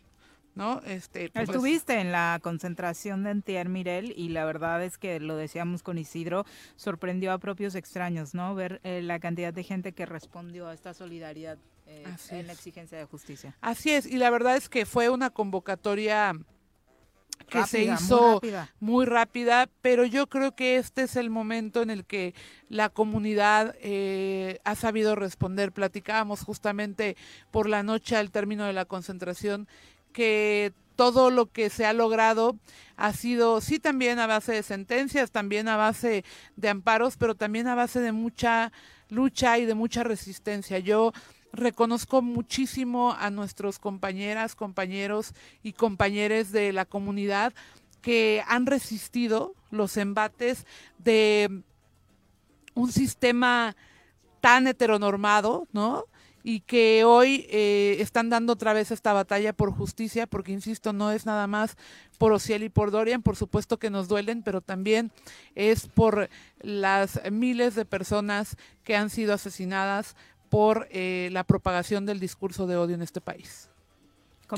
no, estoy de acuerdo, estoy de acuerdo completamente. Y sí, a mí me parece, eh, he estado revisando medios de comunicación, bueno, todo mundo, todos los días lo hacemos, pero este el ver cómo eh, periodistas nacionales, medios de comunicación nacionales incluían el lenguaje eh, este incluyente, no poniéndole magistrade, me parece que hay un avance en este tema de la inclusión, pero también todavía el manejo periodístico deja mucho que desear con relación a las cosas. Yo yo insisto, yo todavía no me dejo de sorprender que sí efectivamente salió una comunidad lésbico gay unida, salió una comunidad lésbico gay a las calles, hubo una solidaridad que yo tenía muchísimo tiempo que no veía dentro de la comunidad, pero también vi muchos mensajes de odio de gente, de ciudadanos, de instituciones, que me parece que todavía nos falta muchísimo, que todavía la homofobia está arraigada, la tenemos ahí, porque además yo la vi de algunas personas, amigos, amigas, de los que no me lo imaginaría. Claro. Ay, ya se asesinaron, se mataron entre ellos, como ya, o sea, X, ¿no? Como, como cuando dicen de pronto de estas dos personas, por ejemplo, que hoy aparecieron en el Puente 2000, ah, pues era un pleito entre ellos ya. Claro. Dar la vuelta a la página. No. No, porque además es, es, justificar otra vez eh, esta falta de consideración de la justicia. Es estereotipar también. Es estereotipar, es prejuzgar ves, por ves al estúpido de Ricardo Salinas Pliego. No, no, no. Ves al estúpido de Ricardo Salinas Pliego diciendo se mataron bueno, por parece lo que señor era, ya en todos los temas. Pero además, yo voy a decir algo que es muy fuerte. Pero, además la otra es cuántos feminicidios hay en donde la pareja varón mata a la mujer Y ahí sí, este, hasta lo justificamos. pero, lo pero ahí sí, pero ahí sí la mata indigna, por lo que es. Claro, claro, por sí, ser sí, sí, mujer. sí. Pero mira, la verdad es que justamente el prejuicio es tan grande y lo tenemos tan arraigado Cañón. que, el- que- que- que la primera percepción de la noticia de, de- de cualquier persona que no está sensibilizada un poquito con el tema de los derechos humanos fue crimen pasional, porque, perdón lo que voy a decir, El término entre indigna. homosexuales se matan así. ¿no? Es, es absurdo y de verdad es seguir replicando el estereotipo, seguir replicando todo este discurso que ha hecho que la comunidad sea segregada. Hoy vemos una comunidad unida en torno, desgraciadamente, a estos temas, pero Ociel dejó un gran legado y eso es algo en lo que hay que poner la mira y también lo platicamos el día de la concentración. Hoy las personas de la comunidad LGBTIQ tienen la posibilidad, en gran medida, por todo lo que él hizo durante estos años, de poder participar un poco más abiertamente en los procesos electorales. Sí. Eh, hay un avance, por supuesto que hay un avance que muchas personas quieren coartar, que muchas personas quieren que no siga su curso, porque eso significa empezar a darle poder a todos estos grupos que históricamente han sido vulnerados. Ya lo vimos y lo platicaba también con las mujeres, cuánto tiempo tardó para que se nos reconociera el derecho a participar de forma igualitaria. Hoy estos grupos como la comunidad LGBTI tienen en el legado de Ociel esta oportunidad y creo que la defensa de estos derechos o de esto de lo ganado va a ser una amalgama muy grande para que nos volvamos a unir. Sin duda. Lo vimos en el matrimonio igualitario hace unos años. Eh, se tomó el Congreso del Estado, ¿no? Hubo acciones que, que fueron además de simbólicas representativas del movimiento y creo que hoy es el momento de que el movimiento resurja. Creo que hoy es el momento de que esta amalgama que significa la posibilidad de luchar, de seguir luchando por estos derechos y por el legado que dejaron Ociel y muchos y muchas otras personas, Sí. pues es el momento de que lo hagamos juntas, juntos y juntes, ¿no? Sin duda. Exactamente. Terminamos con los saludos. Eh, también Ser Luke eh, nos hablaba de este tema eh, de pues, la seguridad. Abelardo Maya, Chacho Matar, Claudia Rosana, profe Arnaldo Pozas, muchas gracias. José Regino Nájera, también a través de eh, Facebook, nos comenta de existen muchas cosas que no sabemos en torno a la seguridad. La verdad es que lo- hay ciudadanos también eh, que somos responsables por no levantar denuncias y eso no entra dentro de las estadísticas. De así que imagínense cómo están las cosas. El tema de la inseguridad es muy triste. ¿Recuerdan Colombia en los ochentas? Pues prácticamente estamos repitiendo la historia en el país. El narco y el gobierno son un gran negocio, decía el mismo Pablo Escobar, y hoy en México parece que lo estamos viendo replicado. La política, el mundo del espectáculo, los noticieros también son parte irresponsable de estos. La pregunta dice José Regino, ¿cuál será la solución? Ciudadanos, cambiar los ¿no? ciudadanos, cambiar de gente que está tomando las decisiones, de impulsar gente y cuadros ciudadanos que, que conozcamos, que sepamos que tienen probidad y tienen amor al Estado, e incluso participar ustedes, ¿eh? No hay que dejarle los espacios a otros más que sabemos que no van a hacer nada. Sin duda. Eh, y finalizamos también con un abrazo para Miguel Morales en Temisco. También por allá teníamos por ahí un reporte de una fuga. Muchas gracias por atenderla al equipo de agua potable del Ayuntamiento de Temisco. Es una fuga que se encuentra fuera del Hotel El Parador del Rey eh, para pues, la intervención pronta, porque la verdad es que sí había mucha agua por ahí desperdiciándose. Y ahora saludamos con muchísimo gusto en cabina a Mariluz Aguaya, a quien siempre es un gusto eh, recibir como parte del equipo de la Cruz Roja de las Damas Voluntarias. Bienvenida, muy buenos días. Ayer me atendieron en la Cruz Roja. ¿Ah, sí? Padrísimo. Espero que bien. Sí, muy bien, muy bien. No, han sido días accidentados, Sí, ¿no? han sido días accidentados, entonces ayer padrísimo, súper, súper, Ay, qué súper bueno. bien. Eso es bueno escuchar. Sí, sí, sí, claro. Cuéntanos días. qué invitación nos traes hoy, Bueno, Marilu. hoy venimos a invitarlos a una conferencia que va a estar Carmen Campuzano. Eh, si recuerdan, eh, nos ha estado acompañando en diferentes eventos de las damas. Estuvo en el desayuno del sombrero, recientemente estuvo en el desayuno de ofrendas. Y, eh, bueno, Carmen se ha vuelto un- una madrina para nosotros. Eh, hace tiempo platicábamos de traer una conferencia con su historia. Toda la gente, la mayoría de las personas recordamos una Carmen devastada, una Carmen alcohólica, una Carmen drogada. Que parecía que las eh, adicciones iban a acabar con su vida. Iban a acabar con su vida después de haber sido la top model y salir en revistas internacionales y bueno, tener un auge eh, personal y eh, profesional. y profesional de éxito, pues pierde todo, pierde hasta sus hijas, pierde la familia, pierde la salud, pierde absolutamente todo. Y bueno, ella después de que entra en este proceso, eh, estudia tanatología y hoy se dedica a dar este tipo de conferencias, que no es nada más verla en el escenario y, ah, pues qué padre, ¿no? O sea, salió adelante, qué bonita la plática y salió adelante. Ella lo que hace es hacerlo de una forma vivencial, donde está interactuando completamente con el público, donde comparte parte de sus experiencias, pero también pone diferentes eh, actividades para que nos vayan cayendo veintes.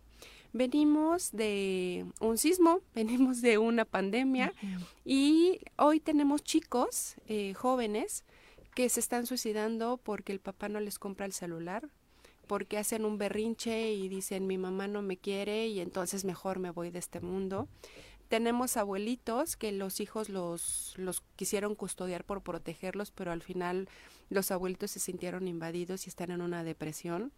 Entonces, traemos depresión, traemos suicidio, traemos eh, pues desde una tristeza muy simple que a lo mejor no identificamos hasta todo el tipo de variedad de, de vicios que podemos tener, ¿no? Sí, nuestra salud mental está devastada. Si no la hemos atendido, si traemos todos, sin excepción, traemos algo que atender, una pérdida, un miedo, un divorcio, etcétera. Entonces de eso habla un poquito la tanatología y esta conferencia que es con Carmen Campuzano va a ser precisamente meternos en este mundo de ver qué traigo yo, qué quiero de mi vida y hacia dónde quiero ir. Eh, va a ser en el Auditorio Teopanzolco, va a ser el, 21 de noviembre a las 6 de la tarde. Traemos una promoción que son los boletos al 2 por 1 la zona VIP. Por el buen fin. Por el buen fin, exacto. la zona VIP va a tener un backstage con ella que se pueden sacar fotos, pueden hacerles preguntas, eh, pues tener una, interacción más directa. Más directo con ella. Ese cuesta mil pesos, que recuerden todos, estamos al dos por uno. Y están de 800, 600 y 400. Entonces te gastas 200 pesitos por ir con tu pareja, con tu mamá, con tu tío, con quien tú sientas que le puede aportar algo. Y bueno, creo que es un sumar también porque aparte de que tú te llevas eh, un beneficio de atenderte emocionalmente, eh, todo lo que se recaude en la conferencia va a ser llevado a nuestros hermanos de Guerrero. Actualmente la Cruz Roja lleva toda la responsabilidad de la atención médica, Cruz Roja Morelos, ¿eh? lleva la responsabilidad de la atención médica en Guerrero. Realmente ha sido un desgaste muy fuerte, físico, emocional, económico. Nuestros chavos han visto cosas muy intensas, ya se les está dando también atención psicológica a ellos, porque han visto cosas muy fuertes. Sí, necesitan contención, Sí, claro, fuimos los primeros en estar ahí. Fuimos los que abrimos las brechas porque recordemos que gracias a que el, Hospital Henry Donant es el principal donatario, ya que todo lo que ellos perciben de ganancias, eh, lo donan a la Cruz Roja, porque no hay ningún dueño. El dueño es Cruz Roja, por llamarlo así, porque dan el remanente, ¿no? Entonces tenemos todos los equipos para ir cortando los espectaculares, los árboles, y bueno, esta, el abrir la carretera, fuimos los primeros en hacerlo, orgullosamente, lo comparto. Qué bueno, presidente. Nosotros ya habíamos llegado, ¿eh? Ya estábamos allá. Nosotros ya estábamos allá. ha sido muy fuerte, ha sido muy intenso. Vienen meses muy intensos la gente los seguimos invitando a que participen en llevar su despensa, porque a veces pensamos que ya, como dijeron, ya se quita el foco rojo, ya no pasa nada. La gente está muy necesitada, la gente se quedó sin su cama, sin su casa, sin, sin su ropa, sin nada. Entonces sí tenemos que ayudar durante mucho tiempo eh, sí hay constantemente, por lo menos una vez al mes, que podamos llevar una despensita, aunque sea muy sencilla, pero que podamos seguir participando. porque que una constante. Va más de un año, ¿eh? O sea, va más de un año. gente Claro. Y tenemos a nuestros niños enfermos, hay niños ahorita con enfermedades gastrointestinales, necesitamos sueros que andamos buscando dónde conseguimos sueros económicos. Si alguien sabe, es bienvenido. Eh, es lo que más ahorita nos está urgiendo. Ajá, eso, ¿qué ponemos en una despensa para llevar a Cruz Roja? Tú que has estado en contacto, ¿cuáles son las cosas primordiales? Arroz, frijol, como somos mexicanos, las latitas de chiles, que Me también... impacta mucho que vaya siempre en todas las despensas una lata. No hay despensa que no lleve una Somos lata mexicanos. Yo tengo un par de amigos en, en Acapulco que justamente ponían en sus redes de cambio tal cosa, por favor, por salsa. O Sí, sea, claro. tal cual. Sí, Entonces, claro. es que somos mexicanos. ¿no? Exacto. Sí, sí es bien importante que pongamos lo que comemos. Claro. El, el aceite, eh, bueno, arroz, frijol, aceite, el, el sal, azúcar.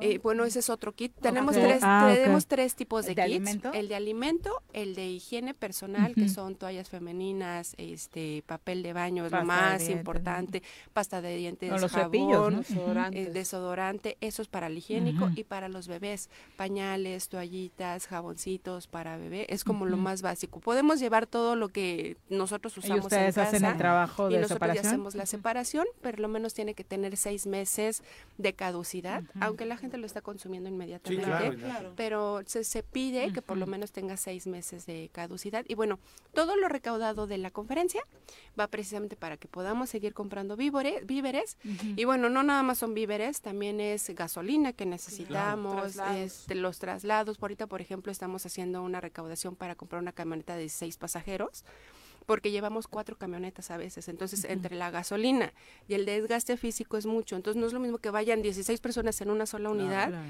a que nos estemos desgastando las unidades, ¿no? O sea, es gasolina, es llantas, es servicio, mantenimiento, etcétera. Entonces, bueno, invitamos a la gente también que quiera participar, que nos ayude en este recaudación. Repite nada más el día de la conferencia y dónde podemos comprar los boletos. El 21 de noviembre va a ser en el auditorio de Otopanzolco a las 6 de la tarde.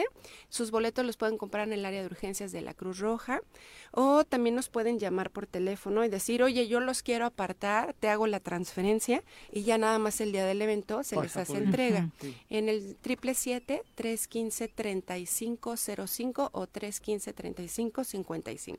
Perfecto. Y esa invitación, ¿no? De seguir insistiendo en que participen llevando su despensa, ¿ha estado fluyendo? Bajo, ya bajó mucho, mucho, mucho. Por eso sí les hacemos la invitación porque pues las necesidades siguen. Claro, pues ahí está, a seguir solidarios y mentalizarnos, ¿no? Con que esto, una despensa una vez al mes, ¿no? sí, o sea, fabuloso. sería perfecto para poder ayudar. Digo, está todo Acapulco, no nada más Acapulco, o sea, todo Guerrero Sí. está afectado. Y que la gente confíe, ¿no? Que la Cruz Roja sí entrega todo, porque creo que también una, una parte de que de pronto eh, la gente no lleve las despensas o no done, es porque no saben si va a llegar eh, al destino final, que es a las personas damnificadas. Que confíen en la Cruz Roja, podrían confiar Sí, claro. en la Cruz Roja, porque hay algunos espacios en los que la gente no confía, pero a mí me parece que podría ser la institución que, que pueda ahí lle- llegar a buen puerto. Pueden ver la transparencia en nuestra página. En todas nuestras redes sociales estamos subiendo constantemente videos y testimonios también, ¿no? Y no es el testimonio de si no me si no me da el testimonio no le doy su despensa, ¿no? No, o sea, no, no, tú ves la carita de pero las los personas. recabas para tener Sí, claro. O sea, ustedes pueden meterse actualmente, tenemos videos así de la gente formada kilómetro y medio, es kilómetro y medio gente formada, ¿eh? Para esperar por su despensa. La gente tranquila, pero bajo el sol, Puta. con sus niños. Perdón. O sea, de verdad, eh, muy, muy fuerte. Sí, La gente ahorita que está limpiando sus casitas, pues ya, ya llegan las cortadas de vidrio, de las láminas, llegan alacranados, porque pues en Acapulco hay mucho alacrán, y el alacramín te cuesta 1.200 pesos, y eso lo paga Cruz Roja. O sea, es cuando la gente dice, ¿y dónde está la Cruz Roja? Pues aquí está. Recordemos que no somos de gobierno, recordemos que los insumos no nos los da gobierno, todo lo ponemos nosotros, pero gracias a los donativos que nos dan las personas. Entonces, ahí tratamos de hacer toda la transparencia para que vean videos, testimonios, entregas, es de mano en mano, o sea, no se mandan los trailers y, ay, descárguenlos, esa es otra cosa. De repente tenemos las despensas y ¿quién les baja? Primero, ¿quién las Sí, sube? claro. Y segundo, ¿quién las baja? Entonces necesitamos manos, necesitamos gente, pero Claro. también gente que no nada más vaya, porque a veces lejos de ayudar estorbamos. Sí. ¿no? Ujú. Necesitamos estar capacitados para poder ayudar. cuando Capella dijo aquí que venían a hacer turismo de terremoto. ¿No? De pronto algunos van a hacer turismo nada Ay, sí, cómo caray, no, el video. no, no. Hacer- hacerse una vayan. selfie. Con todo No, respeto, claro, si llevan sí. 20 despensas, no vayan. Busquen quién. las que, Una vía que confiable de entrega. Aquí está la Cruz Roja, por ejemplo. Mejor entréguenlas, porque la verdad es que ni siquiera hay buen camino Sí, todavía. La gente está en condiciones, no está en condiciones de recibir gente todavía. De verdad, si llevan 20, 30, 50 despensas, no vayan. Busquen quién les ayude a distribuirlas. Entréguenlas y confíen en las instituciones, porque si no, va a estar complicado que todo el mundo vayamos a hacer turismo Sí, de- de, de- del- de- del de huracán. damnificados, que está terrible. ¿eh? Sí, está, está muy, está muy intenso, pero bueno, también tenemos gente buena que nos sigue ayudando. Eh, vuelvo a la conferencia, o sea, es eh, toda la conferencia va donada para allá. Y para nosotros son pequeños destellos de luz, Claro. ¿no? Que dices, bueno, todavía hay quien confía en nosotros, todavía hay quien quiere ayudar a la gente, todavía hay quien que, que trata de juntar a la familia, a las escuelas. Ha habido instituciones que se están juntando precisamente para llevarnos todo a nosotros, o también empresas. Y bueno, lo más importante es que recordemos que no va para corto plazo y que pues bueno, ya tenemos en puerta el 21, pues ya es la otra semana y que tenemos la oportunidad de hacer un bien para nosotros y hacer un bien pues para nuestros hermanos de Guerrero.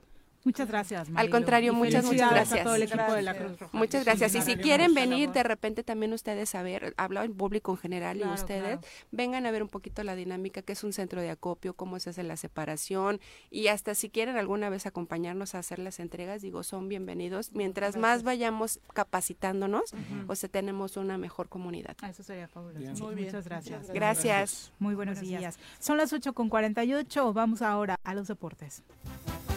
Las pelotas, las pelotas, las pelotas juega usted. No hay deporte en este mundo donde no las use usted. Las pelotas, las pelotas, las que sueñan para usted. Son las de Ninelli, Niurka, Maradona y Pelé. Las pelotas, las pelotas, las pelotas, sabe usted. Son las mismas en Bilbao. En Temisco,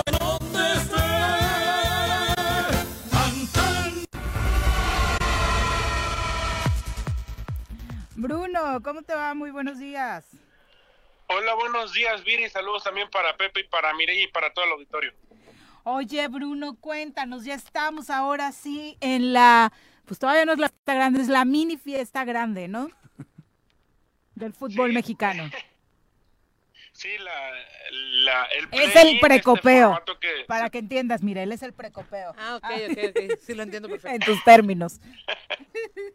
este, este formato que arrastraron de la, de la NBA, de la, de la mejor liga deportiva del mundo, pero la Liga MX no lo es, de la NBA, donde pues va a jugar el 10 contra el 9, el, el 7 contra el 8, de ahí todavía el que pierda del 7 contra el 8 va a tener una posibilidad de pasar a la liguilla, increíblemente, tiene dos, dos oportunidades contra el perdedor del que del que juega del 7 contra contra el ganador del 9 contra el 10 y los partidos son el todavía está por por definirse el horario, pero es el miércoles 22 Atlético de San Luis contra León que terminaron en 7 y 8 y el caso de Santos contra el equipo de Mazatlán que terminaron en la posición número 9 y la posición número 10 lo de Mazatlán es sorprendente, no había Mucho. clasificado a, a liguilla nunca en su historia desde que se llaman ahora Mazatlán y ahora tiene la oportunidad, bueno, todavía no clasifican, pero tiene la oportunidad de, de hacerlo en, en el play-in.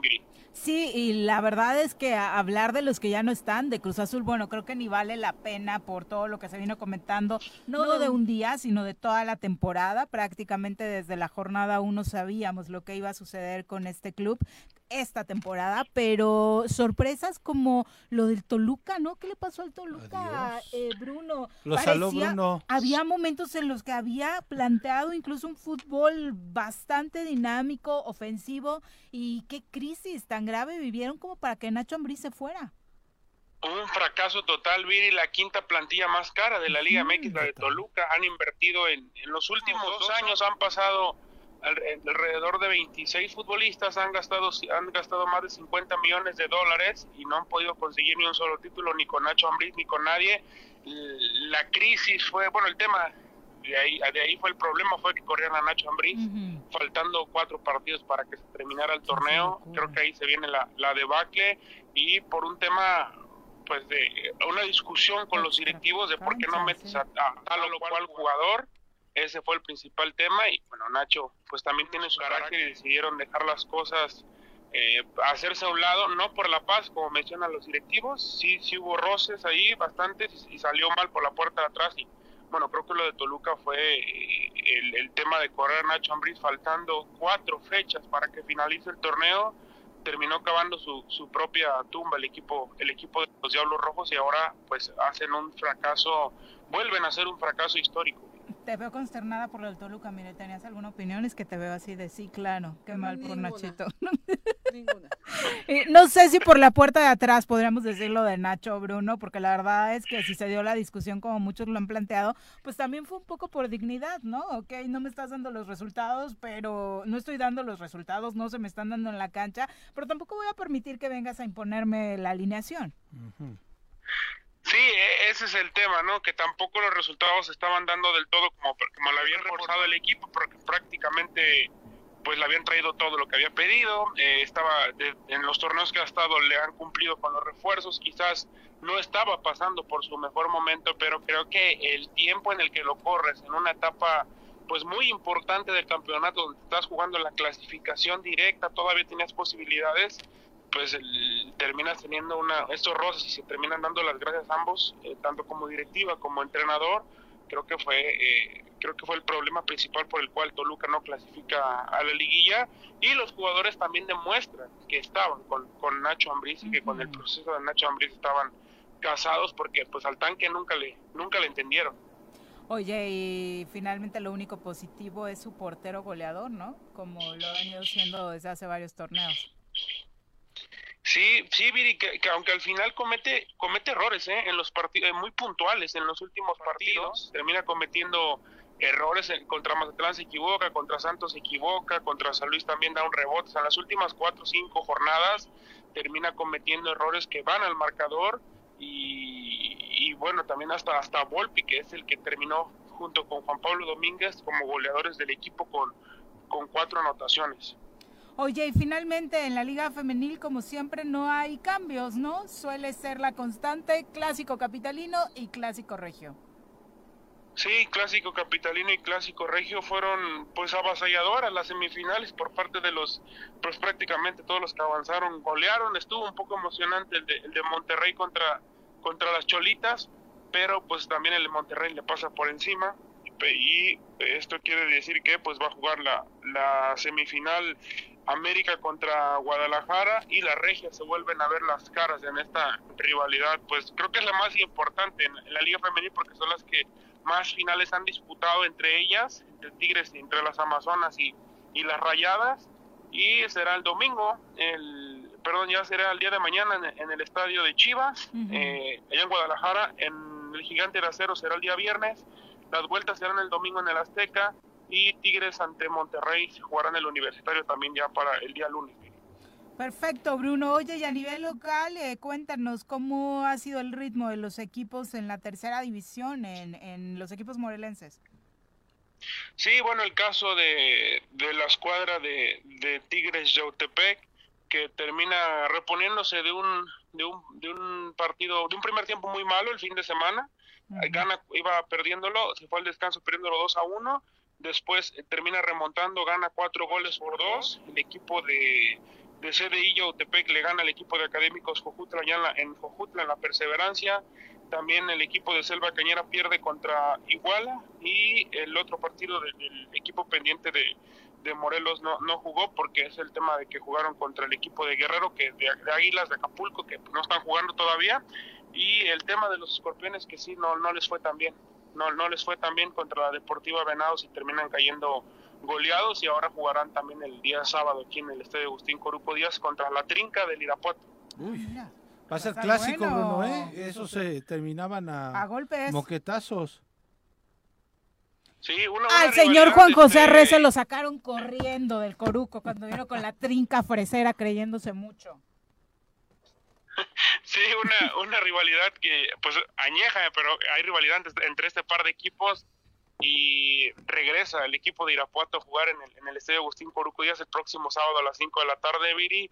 Pues Zacatepec viene de una derrota tiene que tener un buen resultado porque ya también se, se acerca el cierre de pues de la primera etapa del campeonato en la en la Liga Premier Serie A. Perfecto, pues muchas gracias Bruno por este panorama. Muy buenos días.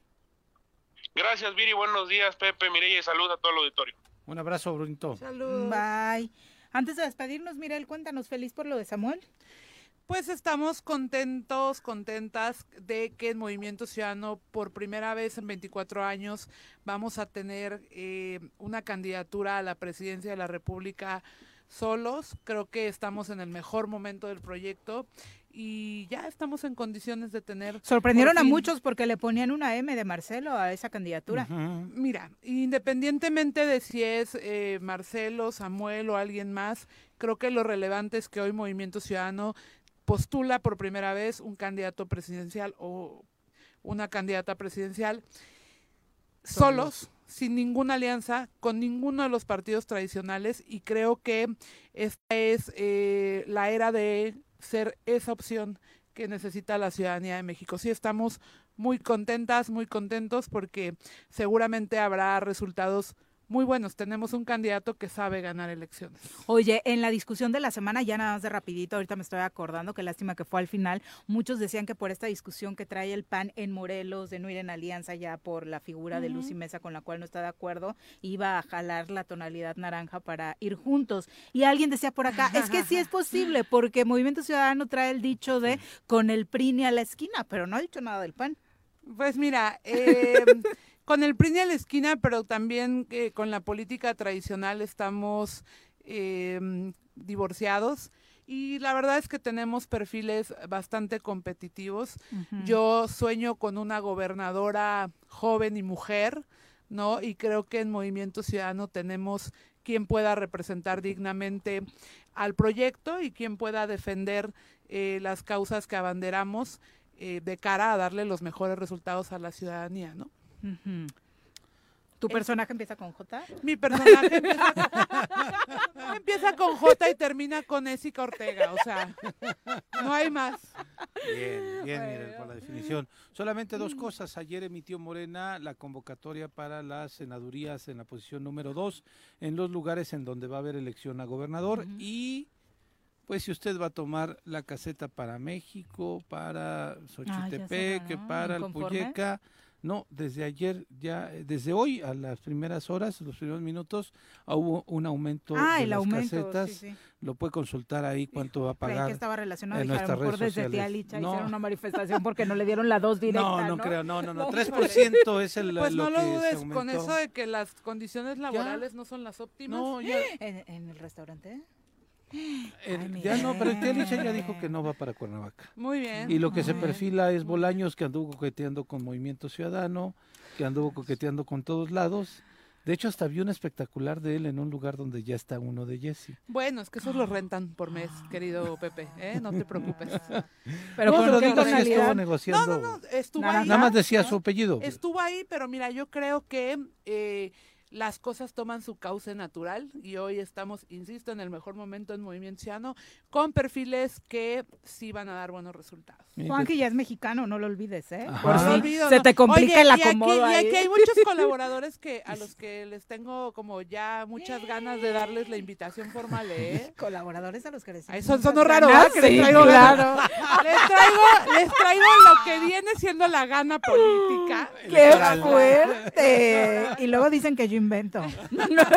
ya Fue nos ella. vamos. Revisen, revisen la grabación. Dios mío. Gracias, miren, Gracias, por acompañarnos. vámonos, Gracias a ustedes, Buenos días, abrazo a la Pepe. Buenos Gracias, días. Los esperamos mañana en punto de las 7. Así es esto. Esta fue la revista informativa más importante del centro del país. El Choro Matutino. Por lo pronto, el Choro Matutino. A bailar y a gozar, porque este mundo